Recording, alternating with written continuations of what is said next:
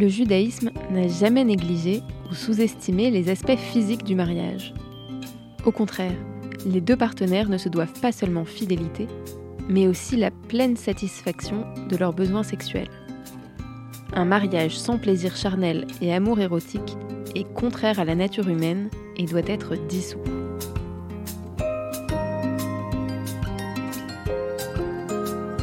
Je suis Anna Gandikian, je suis Anna Klarsfeld et vous écoutez Ténois le podcast, un podcast qui répond à des questions actuelles à l'aide d'une sagesse millénaire. Et aujourd'hui, nous allons parler de plaisir féminin. Dans la série Unorthodox, qui a eu beaucoup de succès l'année dernière, on a une image de la sexualité dans le monde religieux juif comme euh, étant très très très rétrograde. Et à un moment, on a même une scène dans laquelle Esty, l'héroïne, après avoir euh, vécu un, vraiment ce qu'on pourrait appeler un viol conjugal de la part de son nouvel époux, dit à Yankee, donc euh, ce, nouvel époux, que c'est contraire à ce que dit le Talmud. Et donc on s'est demandé justement qu'est-ce que dit le Talmud exactement? Et c'est là qu'on a été euh, finalement assez surprise dans le, dans le bon sens sur la modernité de certains textes qui pourtant remontent à des siècles et des siècles. Mais commençons par le commencement. Euh, commençons par les sources bibliques concernant euh, le sujet du plaisir féminin.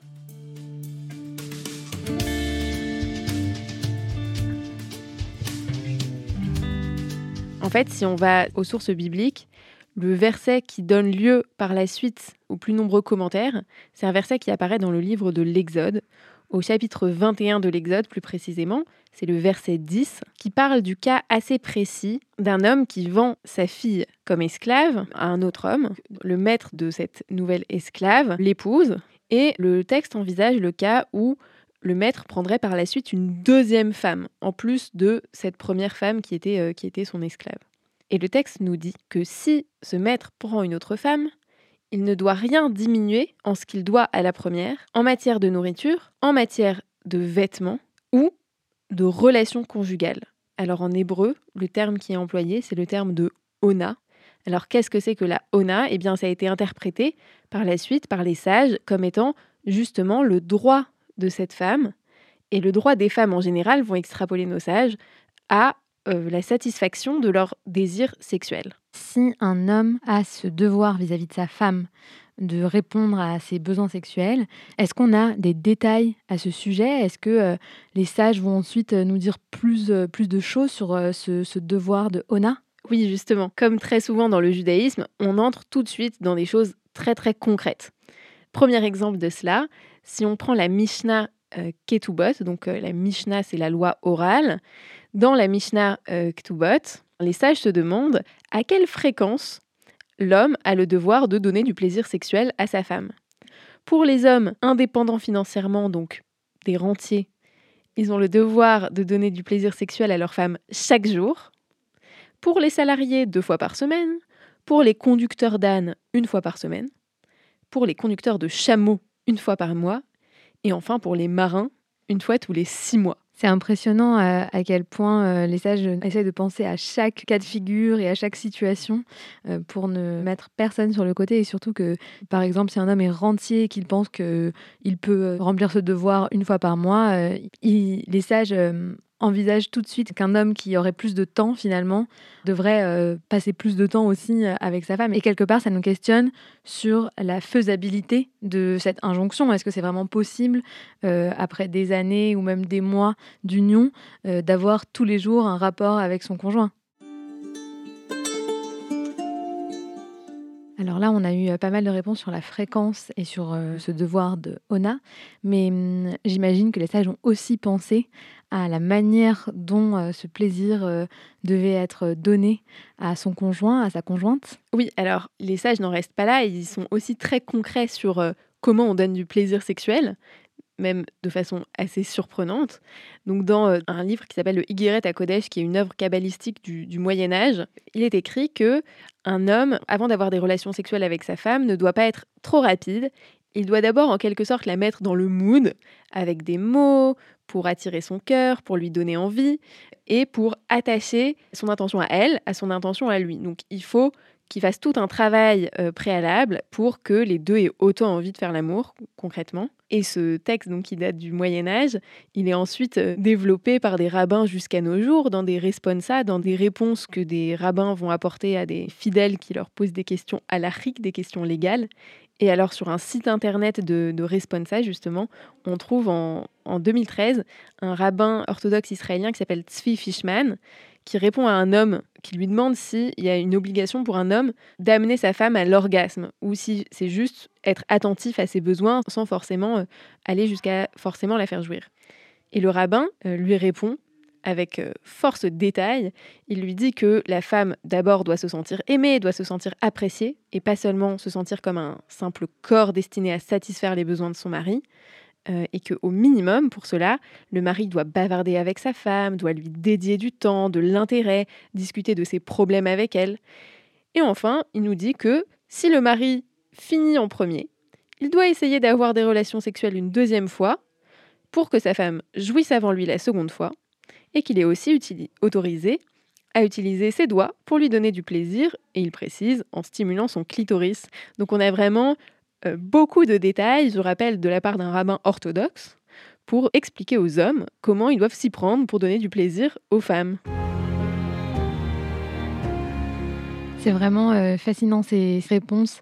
Mais du coup, si euh, l'homme a ce devoir-là de ona, c'est-à-dire ce devoir conjugal, la femme, elle, a un autre statut dans le couple euh, il est clairement euh, dit par euh, le Talmud de Babylone dans le traité Hérouvine qu'il est interdit pour un homme de forcer sa femme à avoir un rapport, car, et là il cite un passage des Proverbes, celui qui se hâte avec ses pieds pêche. Donc les pieds ici sont utilisés comme une, métaphore de la relation sexuelle. Et ensuite, Rabbi Yehoshua, il insiste sur l'importance du consentement en disant que celui qui force sa femme à avoir un rapport avec lui, il aura des enfants non méritants. Qu'est-ce que ça veut dire des enfants non méritants? C'est quoi le qu'est-ce qu'ils veulent dire en fait? Alors là en fait, on pourrait imaginer que les rabbins essayent de dissuader les hommes de forcer leurs femmes à avoir un rapport sexuel euh, parce que si c'est le cas, cela se verra sur leurs enfants. Ils seront euh, de mauvais enfants. Leur faute très grave de ne pas respecter le consentement de leur femme aurait été ainsi révélée. Et alors, euh, un autre rabbin plus loin demande, mais d'où est-ce que ça vient, euh, cette affirmation? Et il rajoute euh, un autre passage des Proverbes en disant que l'âme sans le savoir n'est pas bonne. Et donc, il fait aussi ce parallèle en expliquant que une femme qui ne sait pas dans quoi elle s'engage et qui n'a pas la connaissance et le plein consentement lors d'un rapport avec son mari entacherait en fait quelque part l'âme du futur enfant qu'elle mettrait au monde.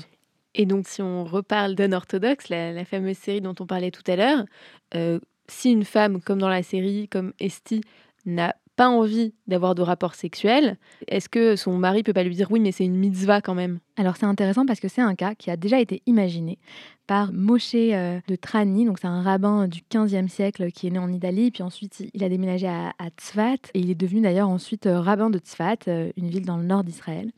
Et hum, il imagine une situation dans laquelle une femme dirait à son mari euh, qu'elle le trouve dégoûtant et euh, qu'elle ne veut pas de lui.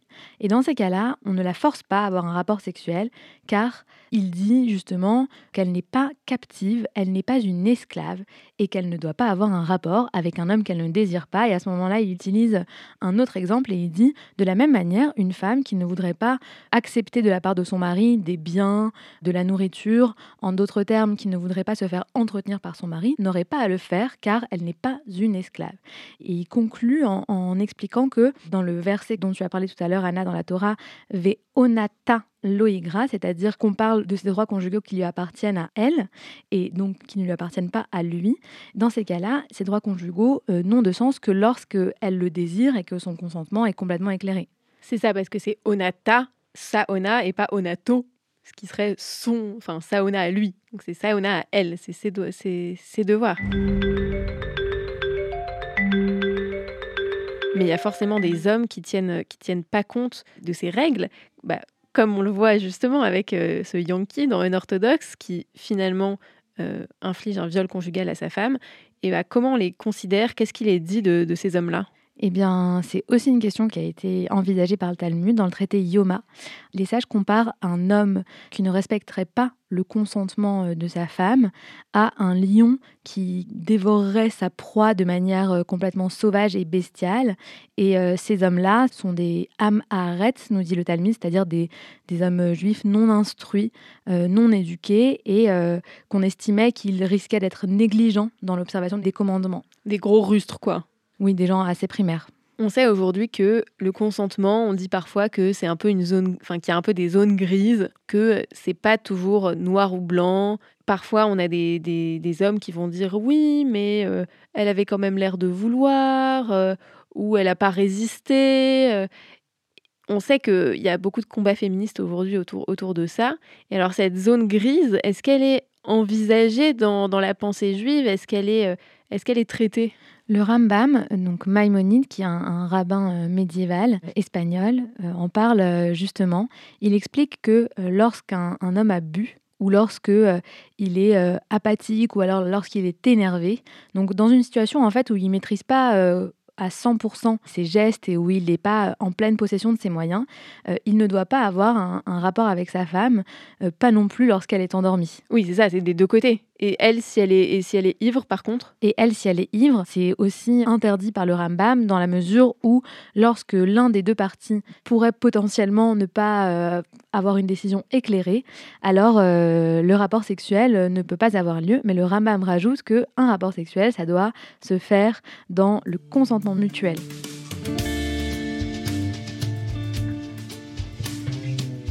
Alors Anna, maintenant petit quiz pour vérifier que on a tout bien compris.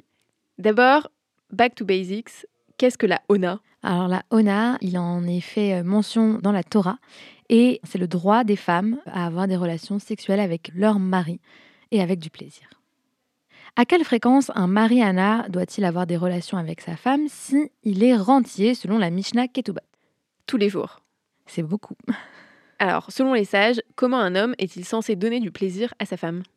Il est censé la mettre dans une bonne atmosphère, lui parler, faire en sorte qu'ils soient tous les deux détendus et qu'ils soient bien. Et puis ensuite, il doit euh, utiliser euh, tout ce qu'il peut pour pouvoir lui donner du plaisir sexuel. Les hommes, si vous nous écoutez.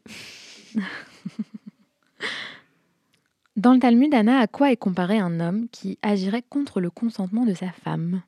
À un lion qui piétinerait et déchirerait sa proie de façon totalement bestiale. Et enfin, Anna, quid des relations sexuelles en état d'ivresse? Eh bien, selon le Rambam, c'est complètement déconseillé, voire interdit. Au même titre que les relations sexuelles, lorsqu'on est tendu ou apathique, il faut être dans un moment de joie et de consentement mutuel. On espère que ce podcast euh, vous aura plu et si vous avez euh, des questions, n'hésitez pas à nous écrire sur l'Instagram de Ténois et sur l'Instagram de Torah with Anna. Et on remercie Rachel Berkowitz, enseignante à l'Institut Pardès de Jérusalem, pour toutes les sources euh, de son cours sur la sexualité dont nous nous sommes beaucoup servis dans ce podcast. Merci d'avoir écouté Ténois le podcast, un podcast qui répond à des questions actuelles à l'aide d'une sagesse millénaire. À la prochaine fois!